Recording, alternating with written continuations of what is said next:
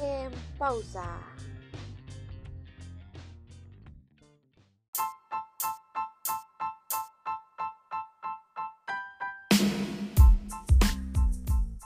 Hola, ¿cómo estás? Muy buenos días. Soy tu amiga Aline Hernández y acompáñame a ponerle una nueva pausa a tu vida. El día de hoy estaremos hablando acerca de algunas bandas que han dejado huella en el camino del rock mexicano. Pero antes, vamos a escuchar este bonito tema de Café Tacuba.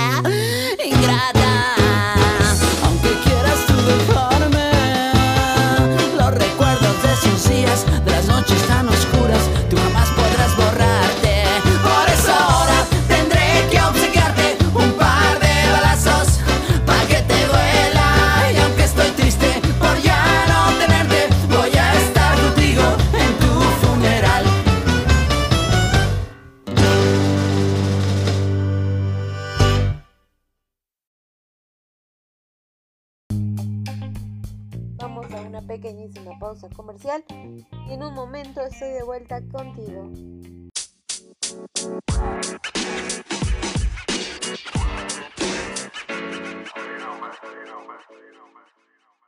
Todo con medida. Bueno. Buenas noches, señora. ¿Está el chinicuil? ¿Quién? El chinicuil. ¿El chinicuil? Ah, Ponchito, mijito, te buscan. En casa somos uno, afuera somos otro.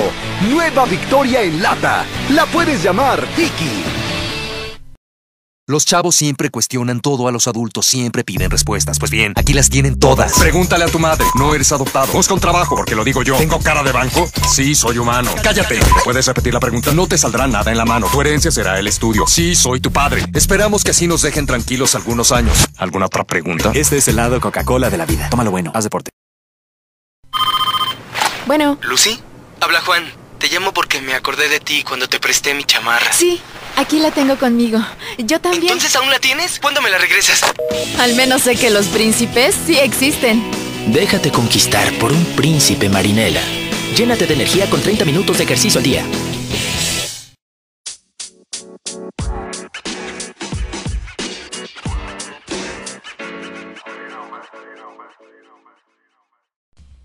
Ya regresamos.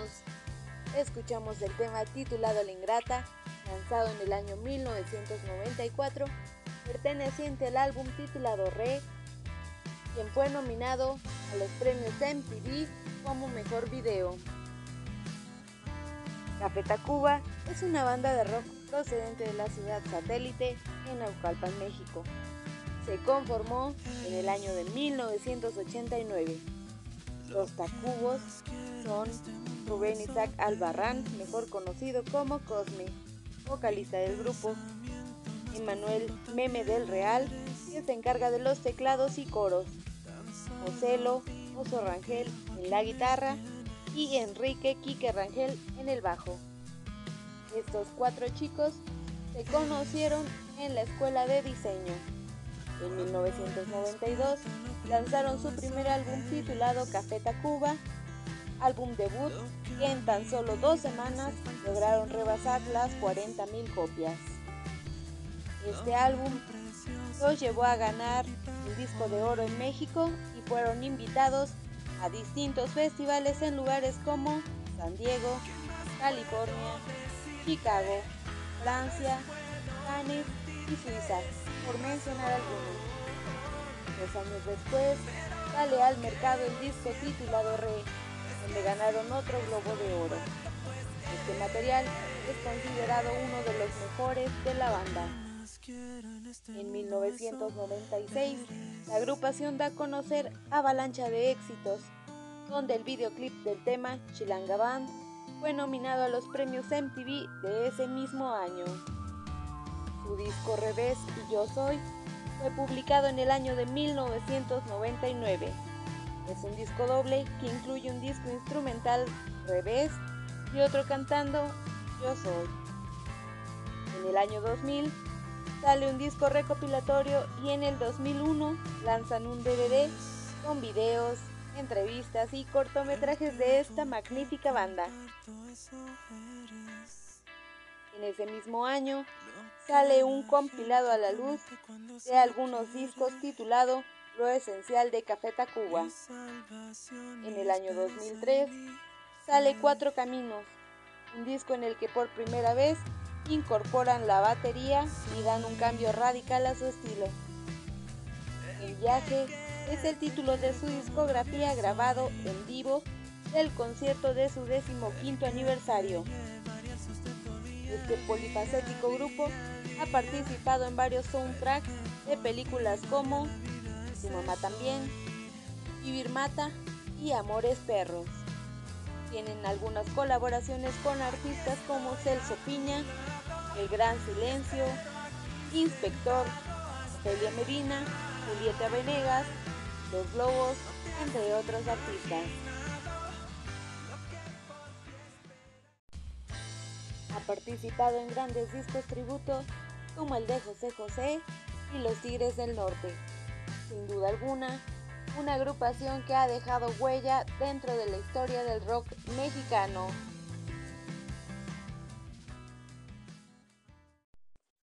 Otra de las bandas favoritas que tenemos en esta lista es Caifanes.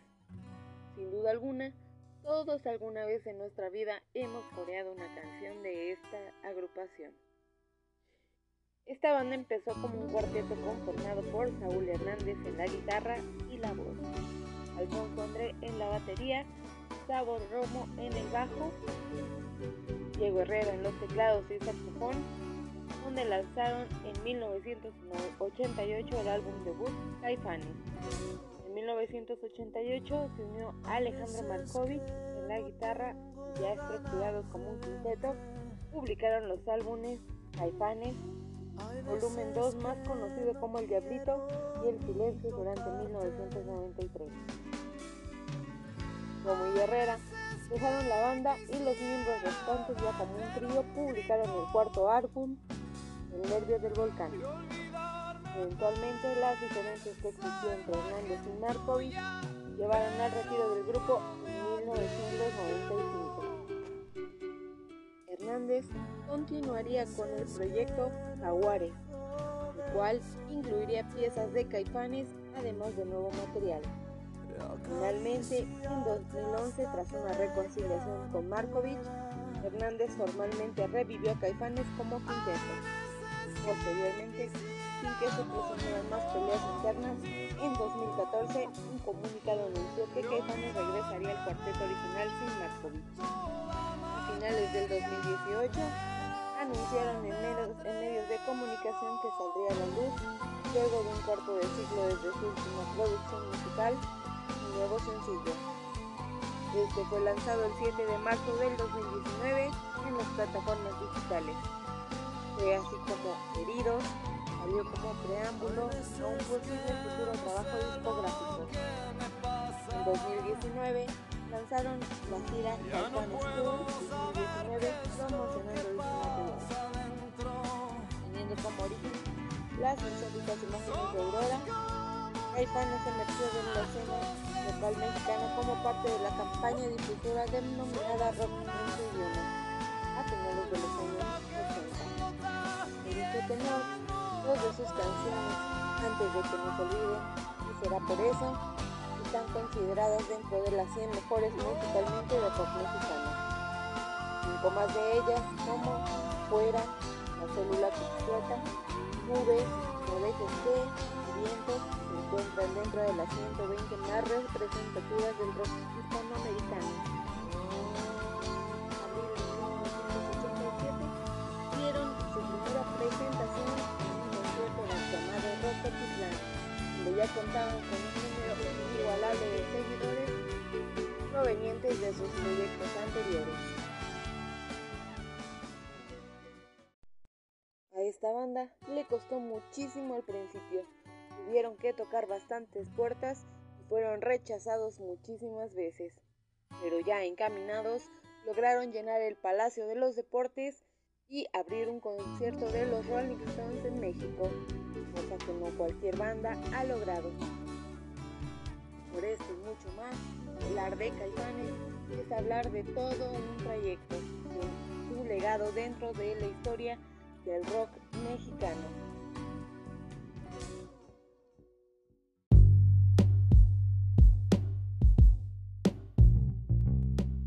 Después de conocer estas dos grandes historias de estas agrupaciones, vámonos con más música.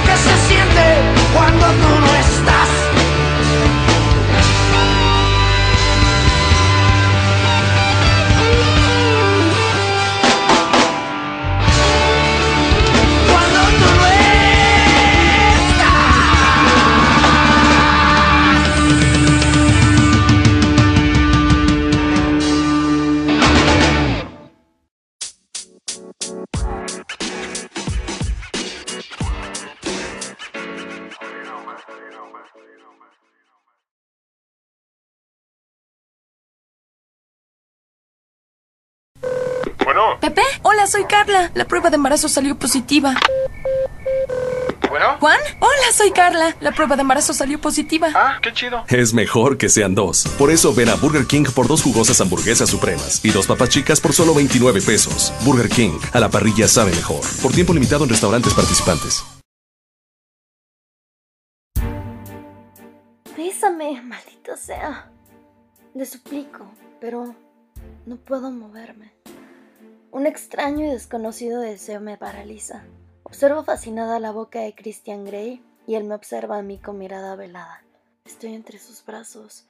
Cierra los ojos, respira profundo y... Ya llegamos a su trabajo, señorita. Son 50 pesos. Abre un libro y transpórtate a lugares increíbles estés en donde estés. Instituto Nacional de la Lectura.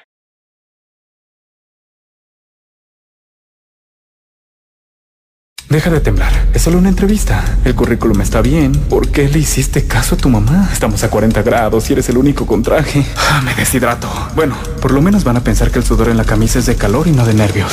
Cuando la vida te pone a sudar, hidrata la vida. Electrolit, científicamente hidratante. Consulte a su médico. Lea las instrucciones de uso.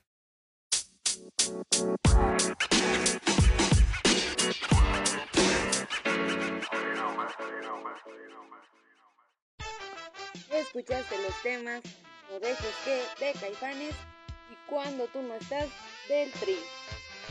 Así es, del Tri, otra de nuestras bandas que están dentro de esta lista. Alex Lora, pionero de la libertad de expresión en México, inició su carrera con Three Souls in My Mind en el 68 justo cuando da inicio la despiadada represión hacia los jóvenes en nuestro país. En 1971 se presenta con su banda en el Magno Festival de Avándaro ante una multitud inesperada para las autoridades quienes condenan a la juventud y al rock and roll a una represión total. En sus inicios, las composiciones de Lora eran solamente en inglés, pero fue en su tercer álbum cuando comenzó a componer en español para que la gente pudiera entender el mensaje de sus rolas en su propio idioma.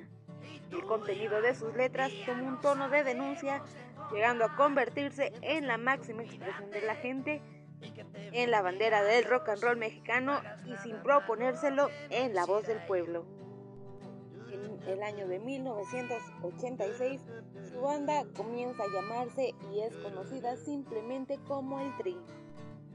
Alex Lora no solo tiene grandes logros dentro de nuestro país, también en Perú es uno de los músicos más reconocidos. Como es de esperarse, este artista cuenta con grandes reconocimientos, premios, una escultura a su nombre y hasta con un documental realizado por National Geographic. El 13 de octubre, Alex Lora celebró 50 años de trayectoria con un majestuoso concierto en el Palacio de los Deportes, con invitados especiales y amigos que lo acompañaron en escena, tales como el maestro Armando Manzanero, Andrés Calamaro, Javier Batis, Toño Lira, el grupo de ska La Tremenda Corte, el rapero Secán, Panteón Rococó, la Orquesta Sinfónica Nacional La Esperanza Azteca, la auténtica Santanera de Gildardo Zárate, entre otros. En su discografía cuenta con 22 álbumes, 18 en estudio, uno doble, 4 en vivo, uno grabado en la cárcel de Santa Marta, otro realizado en el Hollywood Palladium de Los Ángeles, California, y el siguiente grabado en el concierto de aniversario número 25 en el Palacio de los Deportes. Y el cuarto, durante los dos conciertos festejando sus 30 años de carrera ante un total de casi 20.000 personas en el Auditorio Nacional. A la fecha, Alex Lora ha recibido un sinnúmero de reconocimientos, entre ellos un Ariel, premio al mejor tema musical llamado Las Piedras Rodantes por la película Un Año Perdido, otorgado por la Academia Mexicana de Ciencias y Artes Cinematográficas, otros premios como las Palmas de Oro, la medalla Fonos, así como 8 discos de oro y uno de diamante por más de un millón de venta de discos en Estados Unidos. Y si sigo nombrando reconocimientos, nunca voy a terminar. Alex es y será, sin duda alguna, un excelente comunicador y cronista urbano de México. Sus canciones muestran una realidad, son denuncia a la corrupción, a la injusticia, a la opresión de las clases marginadas, ha plasmado composiciones su preocupación por los niños desamparados.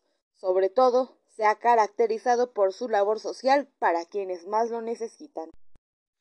Cuéntame en mis redes sociales, en Facebook como Aline Hernández, si tú tuviste la oportunidad o piensas asistir alguna vez a un concierto de este gran artista. Yo estoy esperando a que se termine la cuarentena para lanzarme a uno de sus conciertos.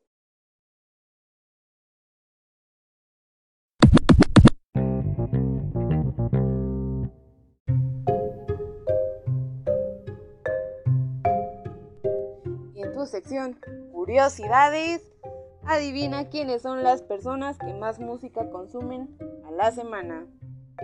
Así es, adivinaste, somos los mexicanos quienes escuchamos más música según un estudio realizado por la Federación Internacional de la Industria Fonográfica. Este estudio se realizó en 2019 y reveló que una escucha promedio consume alrededor de 18 horas a la semana pero en México consumimos alrededor de 25.6 horas a la semana, algo como 3 horas y media al día por cada mexicano. En el otro extremo del espectro está Corea del Sur, donde los encuestados escucharon 13.9 horas a la semana. A pesar del bajo promedio de los surcoreanos, ellos destacan como el país que más música compra. Este estudio encuestó a 34.000 usuarios de Internet de entre 16 y 64 años en 21 países, que representan más del 92% de los ingresos mundiales de música. De acuerdo con los resultados, el rock es el género más popular de México, seguido del pop y luego del pop latino. La música regional mexicana es la cuarta, los oldies son la quinta, el reggaeton la octava y a pesar de ser el género de más rápido crecimiento, el heavy metal está en el décimo puesto. En Sudáfrica, el 75% de los encuestados se autodenominaron amantes o fanáticos de la música. En Estados Unidos y México, nos autodenominamos en segundo lugar con 62%. En otros de los resultados, los mexicanos consumen el 95% de la música de su celular mediante aplicaciones, mientras que el restante lo hace por la radio y las redes sociales. En contraste con Holanda, destaca que la música más escuchada no es por celular, sino por la radio. La IFPI o Federación Internacional de la Industria Fonográfica es una organización sin fines de lucro que representa los intereses de la industria discográfica en todo el mundo. ¿Sabías alguno de estos datos? Si es así, cuéntamelo por redes sociales. Y también platícame cuál es el género que más te gusta.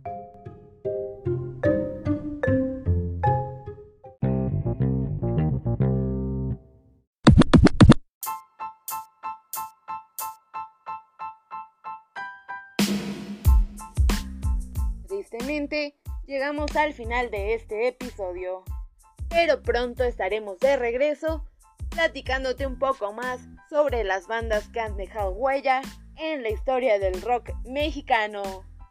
Recuerda que soy tu amiga Aline Hernández y pronto volveremos a escucharnos.